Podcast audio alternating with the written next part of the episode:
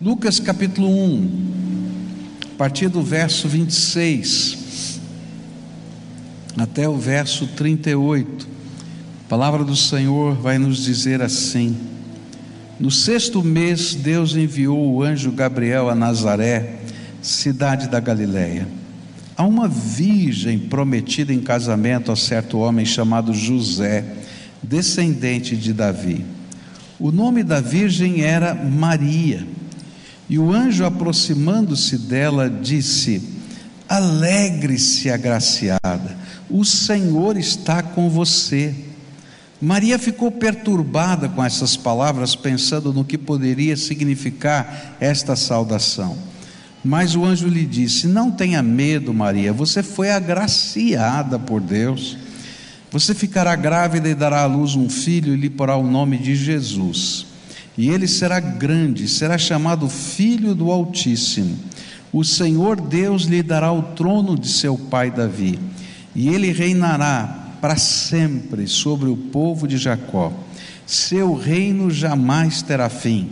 E perguntou Maria ao anjo: Como acontecerá isso se sou virgem? E o anjo respondeu: o Espírito Santo virá sobre você, e o poder do Altíssimo a cobrirá com a, sua, a cobrirá com a sua sombra, e assim aquele que há de nascer será chamado Santo, Filho de Deus. Também Isabel, sua parenta, terá um filho na velhice. Aquela que diziam ser estéril já está em seu sexto mês de gestação, pois nada é impossível para Deus. E respondeu Maria: Sou serva do Senhor, que aconteça comigo conforme a tua palavra. E então o anjo a deixou. Nós começamos a estudar esse texto hoje pela manhã e aprendemos que nesse é, anúncio do anjo Gabriel a Maria, que foi uma convocação, um convite de Deus para que ela pudesse participar com o Senhor da missão de Deus. E aí falamos que a missão sempre é de Deus e Ele nos convida a sermos participantes com Ele da missão. E assim como eu e você, Maria também tinha a possibilidade de dizer não. Não é? Às vezes a gente não pensa nisso, mas ela poderia ter dito não, eu não quero, não é? E nessa maneira de Deus ser, ainda que seja soberano, ele respeita o nosso desejo. Se ela dissesse não, certamente a obra de Deus seria feita através de outra pessoa, mas ah, porque a missão é de Deus, mas ela perderia essa oportunidade. Nesse convite que é feito aqui, a gente vai descobrir alguns processos né, do, que envolvem o chamado de Deus à missão. Como é que Deus trabalha na nossa vida quando Ele nos chama a sermos parceiros com Ele, a andarmos com Ele, para que o projeto dele se cumpra na nossa vida e também no mundo em que nós estamos inseridos. E a gente aprendeu que o primeiro processo é que quando Deus nos chama para a missão, Ele nos tira da nossa zona de conforto, Ele bagunça o esquema da nossa vida.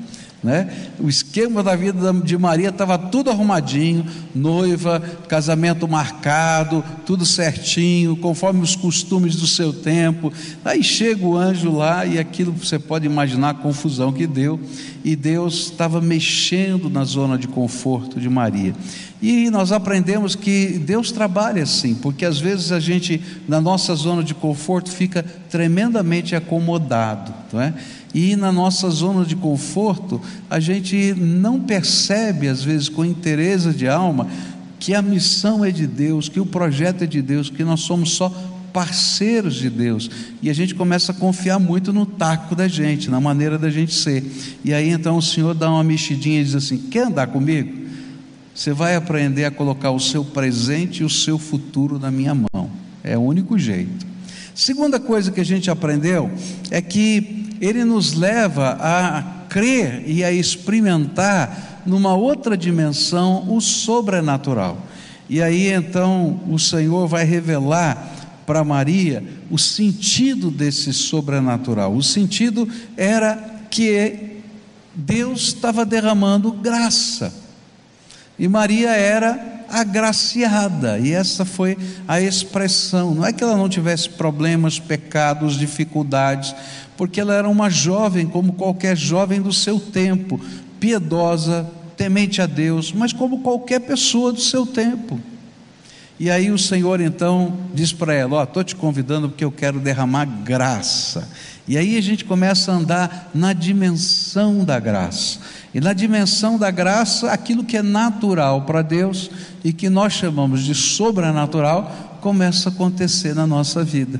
E ela começa a relutar, e a gente aprendeu isso, dizer, olha, eu sou virgem, não tem como esse negócio, olha, não tem, não dá certo, não é porque é impossível. Ele diz, é verdade, é impossível mesmo, mas para Deus não há impossíveis.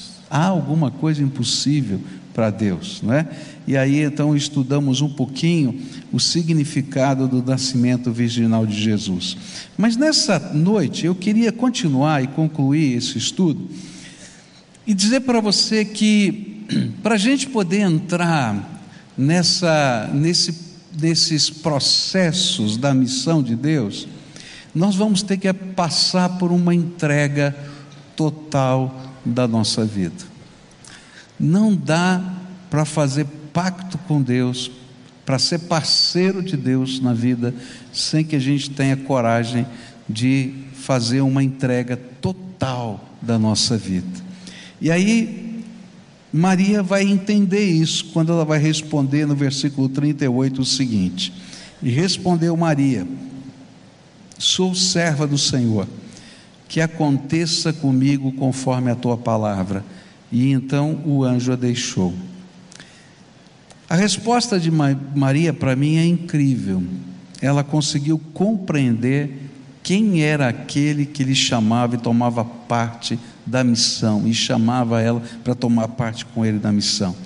Ele era e é o Senhor. Às vezes, nós não entendemos muito bem quem é Deus e quem somos nós. Mas naquele momento, daquele encontro com aquele anjo, com aquele chamado, essa dimensão ficou muito clara na mente de Maria. Ela vai dizer: Olha, eu sou serva do Senhor. Essa expressão para nós hoje não é tão forte quanto era naquele tempo, porque o Senhor era usado na linguagem coloquial não como nós usamos Senhor João, Senhor Pedro, Senhor Antônio, como um modo de tratamento. Esse era o título de um dono de escravo. E a palavra servo, ela não era uma coisa assim eh, simples, ela representava escravo. E Maria está dizendo assim: sabe, eu sei quem é Deus, Ele é o dono de todas as coisas. Ele é o meu dono, Ele é o meu Senhor. E eu sou sua serva, eu sou sua escrava. E quando ela entrou nessa dimensão da grandeza de Deus, ela pôde fazer a entrega, e a entrega é: cumpra-se na minha vida conforme a palavra que Deus tinha dado. Não era complicado a gente dizer, Senhor, faça na minha vida a tua vontade, se eu sei quem é Deus e se eu posso entender quem eu sou. Mas se eu não entendo quem é Deus, qual é a natureza dele, qual é a grandeza dele, qual é a sua bondade, qual é o seu, seu projeto infinito, não é? Às vezes eu tenho desconfiança de Deus. Será que você nunca teve desconfiança de Deus? Falei, Senhor, será que o Senhor não está fazendo as coisas meio erradas aqui? Eu precisava dar uns conselhos para o Senhor, não é? Eu tenho que confessar que às vezes eu brigo com Deus assim. Eu não sei você, mas eu brigo. Senhor, não estou entendendo nada. O que está acontecendo? Como é que é? E de repente o Senhor se revela. E quando a gente começa a perceber quem é Deus, a grandeza dele, o poder dele, a sabedoria dele, a força dele, o amor dele por nós, a gente se coloca no nosso lugar. Sabe o que eu sou? Eu sou só servo. E então, Senhor, cumpra-se na minha vida a tua palavra. Toda vez que Deus nos chama para andarmos com Ele, a gente vai ter que aprender essa dimensão da entrega total. Aconteça comigo conforme a profecia. E a gente só vai conseguir dizer isso se a gente puder crer na promessa.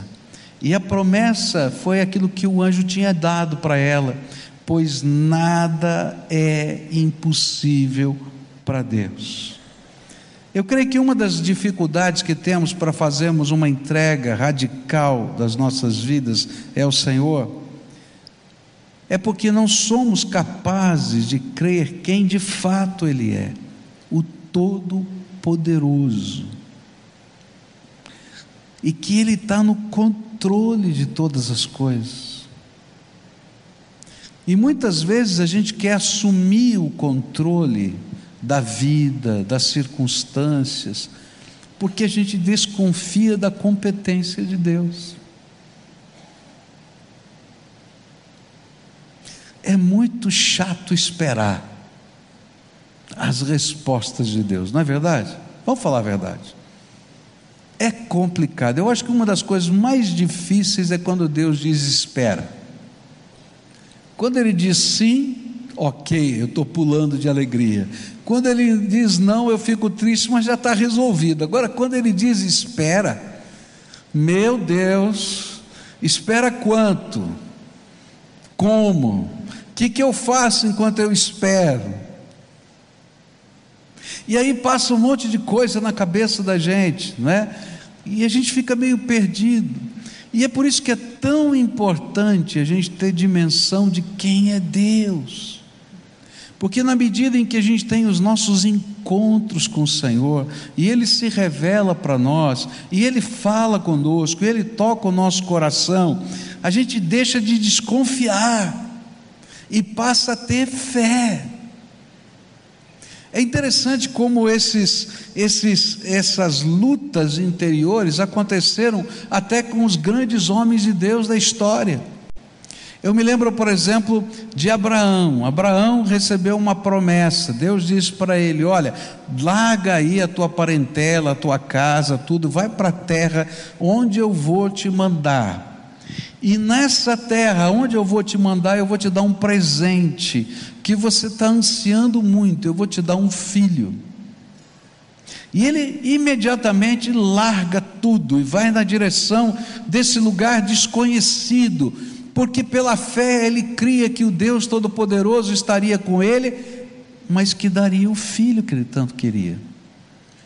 Mas passou o primeiro ano, o segundo, o terceiro, o quarto, o quinto. Bom, se você conhece a história de Abraão, quantos anos passaram?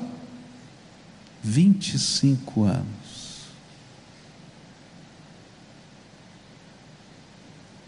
E é interessante porque um dia ele está na sua tenda e ele já cansou de esperar. Nesse meio tempo, ele teve um filho com uma escrava, porque ele tinha cansado de esperar. No segundo tempo, ele estava agora cansado de esperar outra vez. E aí o Senhor chama Abraão para fora da tenda e diz assim: Olha para o céu. Quantas estrelas? Veja se você consegue. Assim vai ser o número dos seus descendentes, porque eu vou cumprir a minha promessa. E o interessante é que a revelação da presença do Senhor foi o que acalmou a espera de Abraão. Mas isso não aconteceu só com Abraão, e aconteceu também em tempos muito menores, mas de angústia muito grande. Como, por exemplo, Jesus no barquinho com seus discípulos, e Jesus está dormindo, e vem uma tempestade, parece que o barquinho vai afundar. E aí Pedro chega para Jesus com raiva e diz para ele: Tu não te importas que pereçamos. E o interessante é que Jesus diz assim: homem de pequena fé, E então ele se levanta no barquinho e, com a palavra do seu poder, repreende o vento e o mar, e a bonança, a calmaria imediatamente. Nós só conseguimos fazer uma entrega total da nossa vida se nós pudermos conhecer intimamente o Senhor. Por isso a gente não consegue fazer uma entrega total enquanto o nosso relacionamento com Deus é uma religiosidade cheia de práticas, de costumes, mas eu não experimentei a presença de Deus na minha vida. Mas quando eu experimento a presença de Deus, o Senhor vai me convidar a andar numa dimensão nova. E para andar numa dimensão nova, eu terei de fazer uma entrega. Senhor, tu és o meu Senhor o dono do presente e do meu futuro. E eu sou teu servo. Cumpra-se a tua palavra na minha vida. E é nesse processo que a gente vai aprender a andar na dinâmica da graça de Deus. Justamente porque Maria fez essa oração, começa na vida de Maria aquilo que eu vou chamar de dinâmica da graça de Deus, ou sistema da graça de Deus. Nesse texto, esse sistema começa com esse versículo 36. Mas eu não quero parar no versículo 36, porque na história do Natal a gente vai perceber esse sistema funcionando em vários aspectos diferentes. E diz assim a Bíblia: também Isabel, sua parenta, terá um filho na velhice. Aquela que diziam ser estéril já está em seu sexto mês de gestação, pois nada é impossível para Deus. Quando nós aceitamos esse convite do Senhor, Ele nos convida a entrar no sistema da Sua graça. E nele, nesse sistema nós vamos começar a perceber coisas tremendas de Deus. A primeira coisa que Deus faz na vida de Maria é dar-lhe um sinal de que aquilo que ele estava falando era verdade.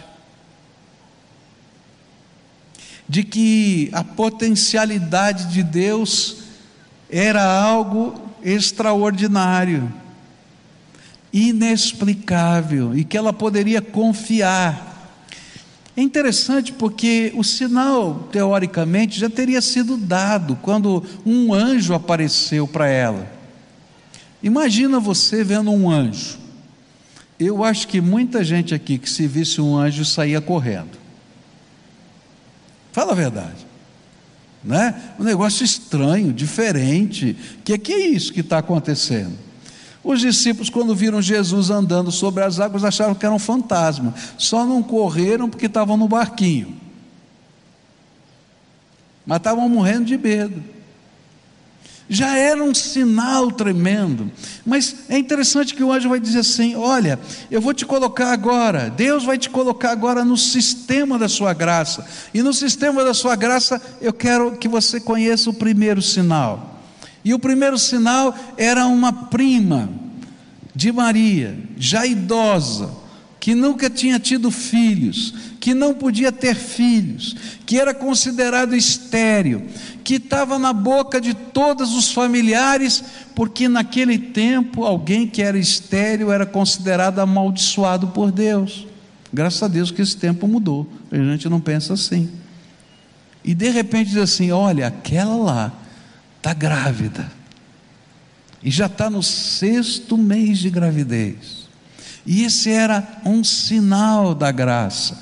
É como se dissesse assim: olha, você vai poder ver que é verdade. E é interessante que quando termina essa cena, imediatamente começa no Evangelho de Lucas uma segunda cena, porque Maria vai embora e vai procurar sua prima Isabel imediatamente. E quando chega lá, naquele encontro, outro sinal do sistema da graça acontece. A, a sua prima começa a profetizar. E ela que vai lá e olha para a barriga da prima idosa que está agora gerando um filho e está dizendo: é verdade, o que o anjo falou é verdade, esse negócio é poderoso, Deus é tremendo. De repente, Isabel começa a profetizar: oh, agraciada entre as mulheres, bendito é o fruto que está no seu ventre.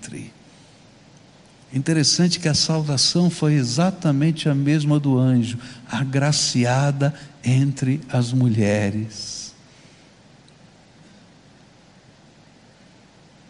Eu não sei na tua vida, mas quando a gente entra no sistema da graça, tem algumas coisas que acontecem que mexem com a gente, né?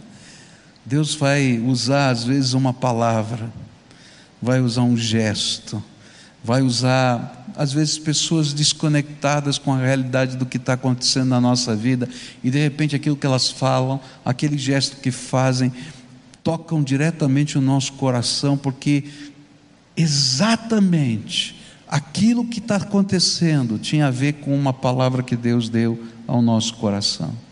Quantas vezes isso já aconteceu na minha vida? de estar tá em dúvida, de estar tá com o meu coração abatido, e de repente, nesse sistema da graça, vem manifestações do Deus vivo como sinais. Ainda não aconteceu tudo, mas o Senhor está no controle, e Ele está revelando que é grande. E quando eu olho para a história do Natal, eu vou ver uma sucessão de manifestações da graça de Deus. Bom, nesse meio tempo, Maria já está grávida. E José tem um dilema. E agora? Se eu acusar essa mulher dessa gravidez, por causa, por ela ser é, minha noiva, e no conceito judaico, ser noiva significava ter um casamento já, que só poderia ser dissolvido pelo divórcio, ainda que não tivessem consumado o casamento através do ato sexual, isso já era considerado como tal, ela poderia ser apedrejada como adúltera. E ele tinha um dilema: transformar esse problema num problema público, ou simplesmente desaparecer, como se ele fosse parte do problema e que não queria assumir o casamento. E ele está no meio desse dilema. Quando ele tem um sonho profético. Olha que coisa tremenda, o sistema da graça funcionando de novo. Não é um sonho qualquer, é um sonho profético. Eu não sei, talvez a maioria de vocês nunca tiveram um sonho profético. Mas é interessante quando a gente tem um sonho profético. Porque não é um sonho, é alguma coisa diferente que está acontecendo. E a gente tem convicção de que aquilo não é sonho, não é uma descarga do meu inconsciente, através do meu sonho, dos conflitos da minha alma. Não, alguma coisa extraordinária está acontecendo e a gente tem a vívida percepção. Em nossa casa, algumas vezes a minha esposa teve sonhos proféticos. E era muito interessante, porque ela acordava e dizia assim: sonhei diferente. E quando ela falava assim, dizia: upa, o que, que vem? E ela começava a descrever o sonho. E eram, eram proféticos, aconteciam, eram coisas de Deus, eram revelações do Senhor. E José tem um sonho profético, um sonho tão diferente, mas tão diferente, porque nesse sonho lhe aparece o anjo e diz para ele: Olha, José, aquilo que a tua esposa disse é verdade ela é virgem, mas concebeu pelo Espírito Santo, e no ventre dela está o Filho de Deus, Salvador deste mundo. E é algo tão tremendo, mas tão tremendo, que José entende que Deus também o estava convidando para participar da missão dele, para ser esposo de Maria.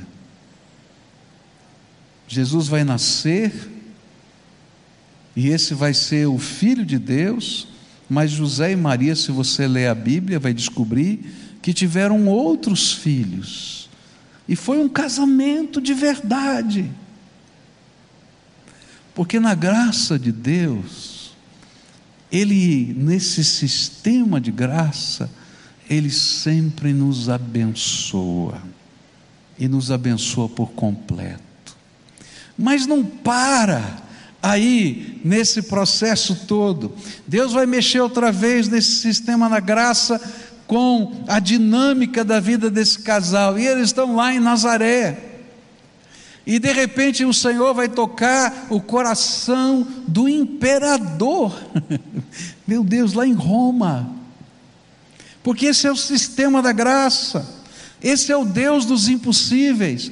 E o imperador baixa um decreto: todo mundo tem que viajar para a cidade natal das suas famílias e se recensear. E tinha um prazo para fazer isso. E o prazo não podia ser ultrapassado havia penalidades. E então, mesmo sendo hora de dar a luz, eles saem de Nazaré e viajam para a cidade de Belém. E quando chegam na cidade de Belém, é lá naquela cidade, segundo o projeto de Deus, que nasce Jesus. Sabe por quê? Porque as profecias do Velho Testamento diziam que o Messias nasceria de uma virgem e que nasceria na cidade de Belém. E essa era a dinâmica da graça, esse era o sistema da graça, da graça funcionando. Quando a gente entra no sistema da graça, a gente tem fé e a gente é capaz de crer que, mesmo que Deus tenha que mudar o coração dos governantes, Ele é poderoso para fazer isso, porque Ele é o Deus dos impossíveis.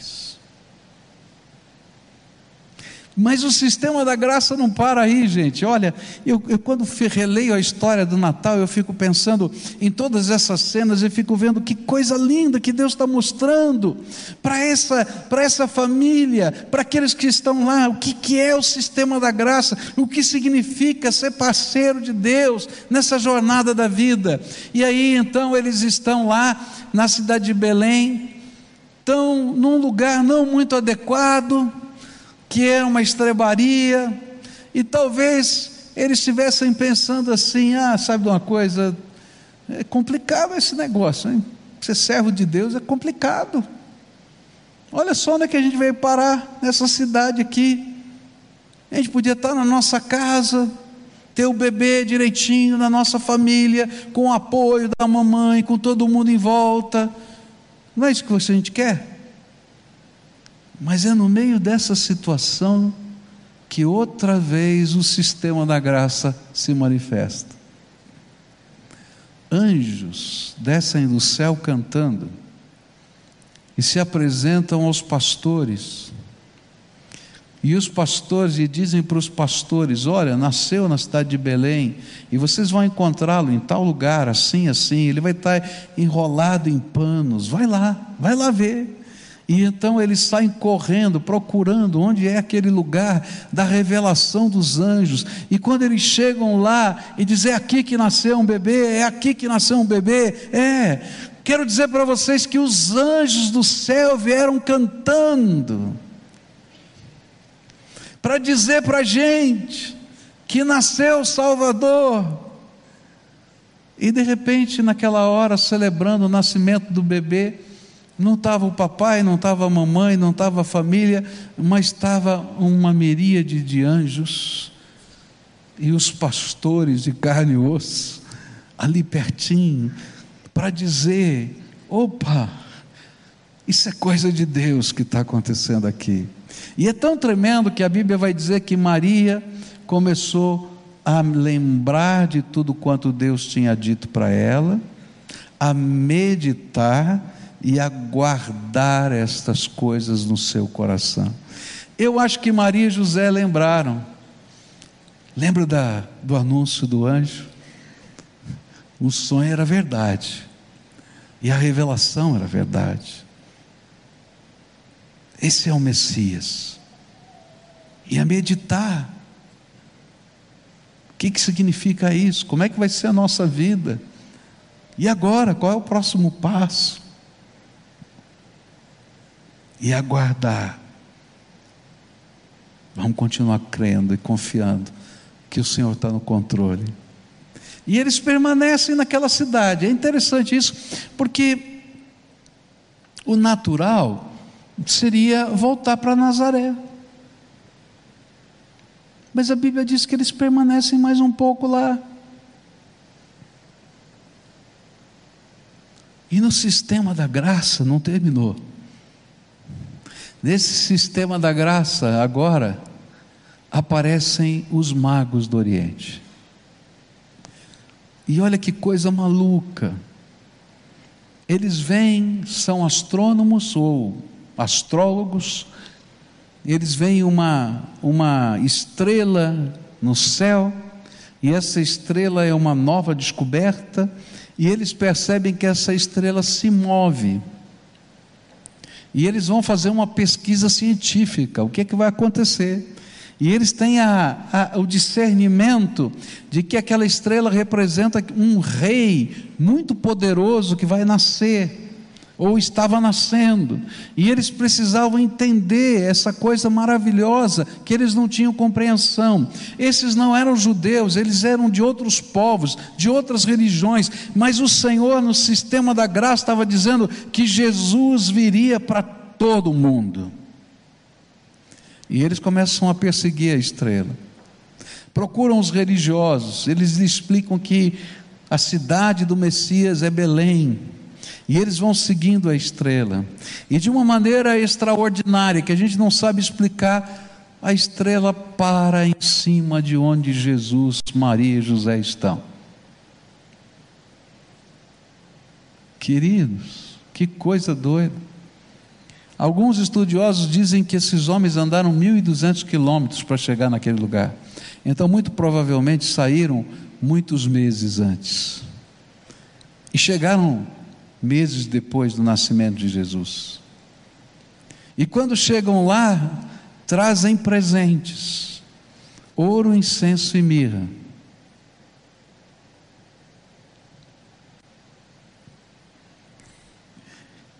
E eu fico pensando que José e Maria dizem: o que é propósito de Deus para esses presentes? Presentes caríssimos valia uma grana. Esses presentes valiam muito dinheiro.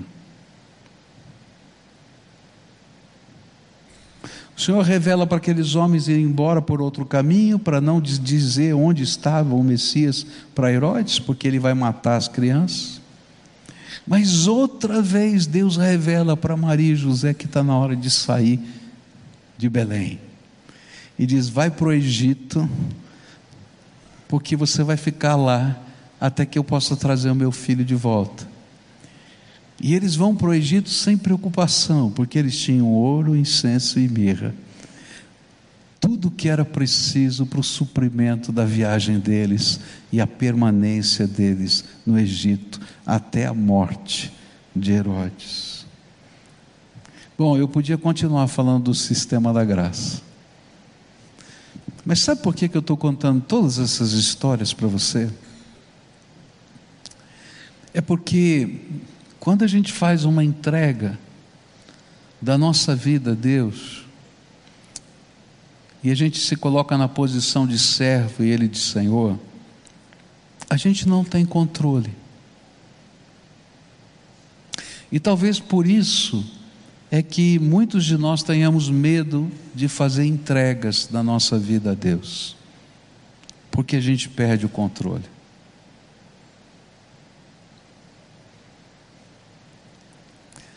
Eu gosto de saber o que eu vou fazer, que hora eu vou fazer. Eu acho que você também. A gente gosta de controle. Mas andar com Deus, às vezes, é andar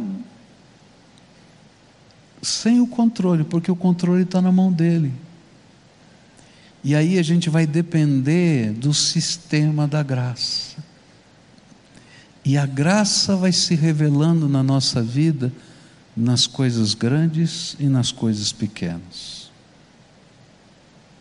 A graça se revela nos negócios, a graça se revela na maneira como a gente lida com os problemas da nossa casa, a graça se revela nas esperas, onde parece que a gente vai morrer no meio delas e vem um toquezinho outra vez de um sinal de Deus, dizendo: Não esqueci. Você está no sistema da minha graça.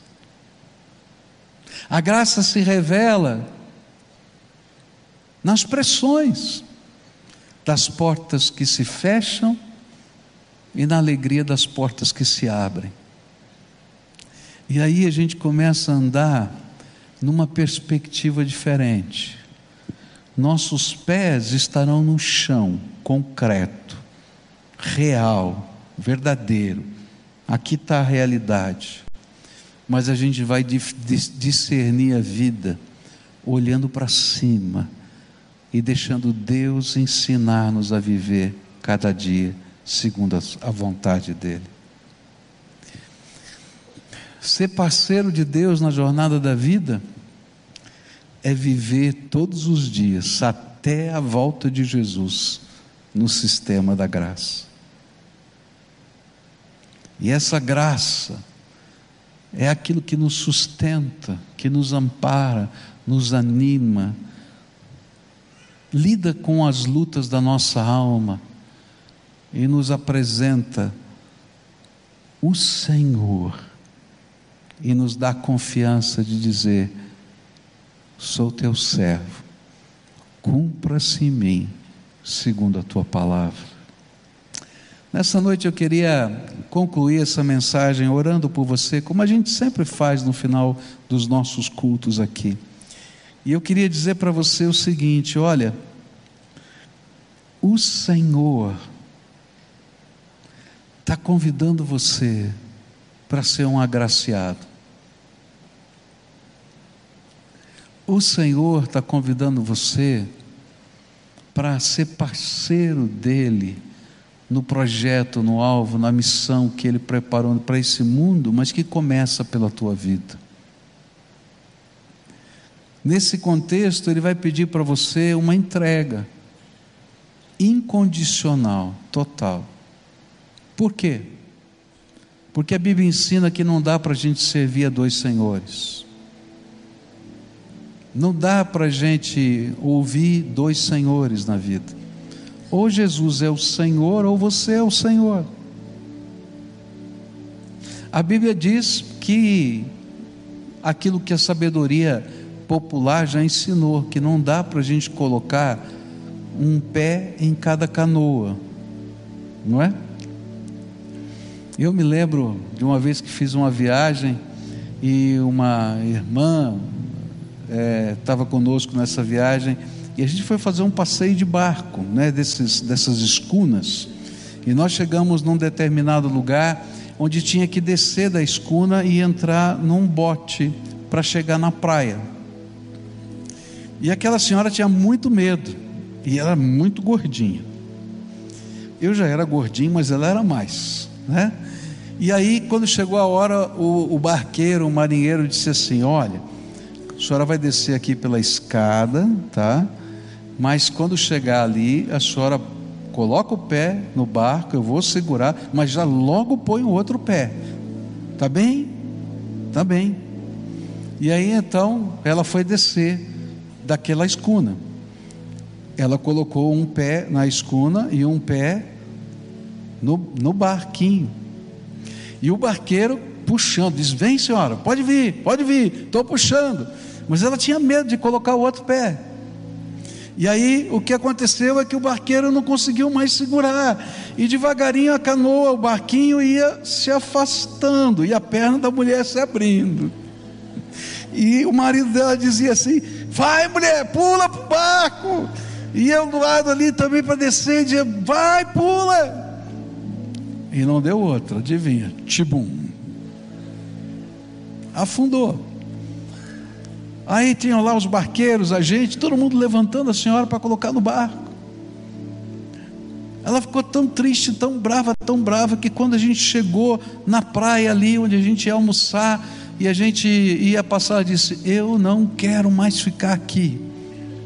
Arruma um jeito de ir embora. Como é que a gente ia embora? Mas no final achamos um jeito de ir embora. E eu vejo que muitas vezes a nossa vida é assim. A gente quer colocar um pé no barco de Deus e manter o outro pé no controle da nossa vida. Só que não funciona. E quando a gente leva os tombos, a gente fica com tanta raiva quanto aquela mulher. Raiva de Deus, raiva das pessoas, mas não entende. Não entende que esse é um princípio. Ou ele é o Senhor de tudo na nossa vida, ou não é.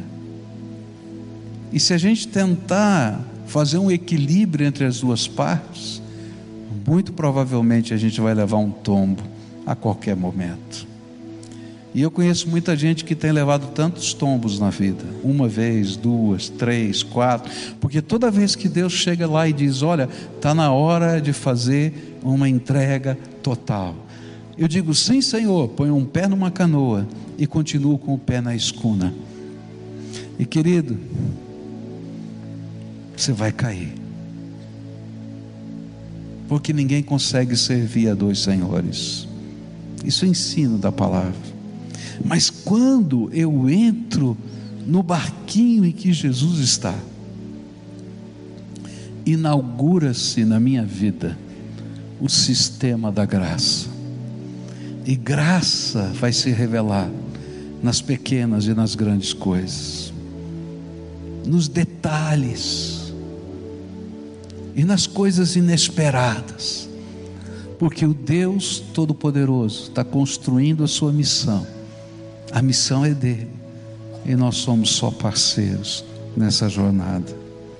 Nessa noite eu queria orar por você, e queria convidar você a pular com os dois pés, de uma vez só, no barquinho da graça de Deus, reconhecendo que Jesus é o único Senhor reconhecendo que só Ele, só Ele pode colocar você no sistema da graça dele. E o imponderável e o impossível passa a ser parte da nossa vida, porque Deus começa a responder, a manifestar graça de muitas maneiras diferentes. Normalmente eu convido pessoas para virem aqui à frente, não vou fazer hoje isso porque tudo está preparado para a nossa celebração e não há espaço para isso mas eu não posso deixar de convidar você. Eu falei hoje de manhã que uma das coisas que mais entristecem a Deus a nossa apatia, quando Ele fala e nós não respondemos. Eu acho que isso angustia o coração de qualquer pessoa, não é? Quando a gente fala e a pessoa não dá bola, não está nem aí. Então hoje, se o Senhor está falando ao seu coração, responda. E deixa Deus fazer a obra que Ele quer fazer na tua vida. Mas para essa obra acontecer, você tem que pular com os dois pés no barco dele, para Ele ser o Senhor da tua vida. Se você é essa pessoa quem o Espírito Santo está falando, fica de pé no lugar em que você está e eu quero orar por você. Mas não fica de pé porque alguém está ficando de pé, fica de pé porque você quer, porque você ouviu a oração, você, ouviu a palavra de Deus e quer participar dessa oração. Então, fica de pé na presença do Senhor agora, se Deus falou com você. Eu quero orar por você, pela tua vida, pela tua casa, pela tua família, por aquilo que Deus quer fazer, e você vai ter que pular com os dois pés.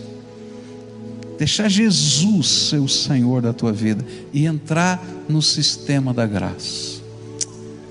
Querido Senhor, aqui estão os teus filhos amados que se colocam em pé diante do Senhor como resposta à voz do teu Espírito Santo. E nessa hora eu quero te pedir: ah, Senhor, acolhe no teu barquinho cada um deles leva esse barquinho da vida deles para o lugar que o Senhor preparou. E no meio, Senhor, dessa jornada, revelo para eles o sistema da tua graça, o manifestar da tua graça, o mover da tua graça. Assim como foi no passado na vida de Maria e José, mas que foi na vida de tanta gente nas Escrituras e continua sendo na vida de todos quantos se colocam na tua mão para que o Senhor os guie. Ó oh, Pai, revela o teu poder outra vez, revela a tua bondade, revela o teu amor, toca. Ó oh, Pai, se há medos e temores nessa hora, visita tão poderosamente que o amor do Senhor possa afugentar todo o medo. E que possa uma fé, uma fé, Senhor, que nasce da comunhão contigo, começar a tomar lugar do medo, porque o Senhor colocou um amor que nos leva a confiar em Ti. Ó oh, Pai, revela o Teu poder no suprimento, revela o Teu poder, Senhor, na direção Revela o teu poder, Senhor, na revelação da tua vontade. Revela o teu poder outra vez e que possamos ser agraciados do Senhor. Ó oh, Pai, fica com esse teu povo, abençoa e sela, Senhor, esse pacto de comunhão. É aquilo que oramos em nome de Jesus. Amém e amém.